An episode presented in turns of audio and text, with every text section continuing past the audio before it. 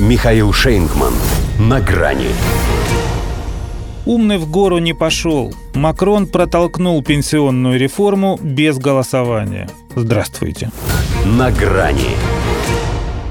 Распусти он, как грозился, национальное собрание. И даже в этом было бы больше отваги. Пусть тоже бессмысленной, поскольку изменил бы расклад не в свою пользу, но все же личной и в какой-то степени уважающей те самые ценности, которые якобы чтит. Но Эммануэль Макрон предпочел спрятаться. И не только за Конституцию, что позволяет ему пропихивать сомнительные законы в обход парламента, но и за даму. Премьер-министру пришлось стать грудью на защиту его революционных изменений. Но это была совсем не Марианна. Марсельезу пели с другой стороны баррикад. Для оппозиционных депутатов Элизабет Борн была тем самым вестником, что принес дурную весть. Поэтому логично, что теперь именно она рискует головой. Не сказать, чтобы очень, несмотря на то, что уже зарегистрировано три проекта постановления об ее отставке. Ее, как Марк Твен, курить тоже бросали несколько раз и тоже всякий раз удачно. Хотя неприятные мгновения ей придется пережить. Макрону же даже они не грозят. Как с гуся вода. Он выиграл эту войну, не придя на нее.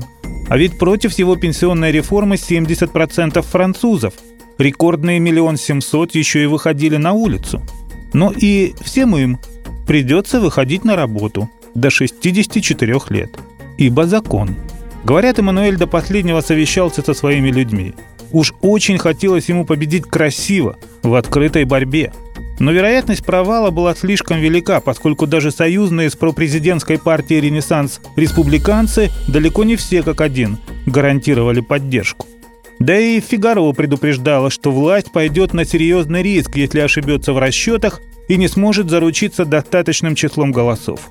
Поэтому всего за несколько минут до момента истины, когда депутаты уже разминали пальцы, чтобы нажать на кнопки, Макрон предпочел демократической процедуре путь наименьшего сопротивления. Обошелся он и без обращения к нации, хотя, казалось бы, пусть постфактум, но мог бы и объясниться. Все-таки в необходимости заставить людей работать дольше он видел чуть ли не главный смысл своего президентства. Почему бы, например, не повторить его любимое, что пенсионная реформа – это мать всех реформ, только еще и добавить при этом, оправдывая свое решение, что родителей не выбирают. Не стал искать согласия с обществом – Наверное, тоже знает, что из согласия у них осталась только площадь Парижа, на которой торжественно сожгли куклы премьера и президента. Но если Борн гипотетически еще может сгореть на работе, голосование по вотуму недоверия уже в понедельник, то Макрон сам кого хочешь спалит. Выбирая объектом подражания Деголя или Наполеона, он остановился на Людовике XIV.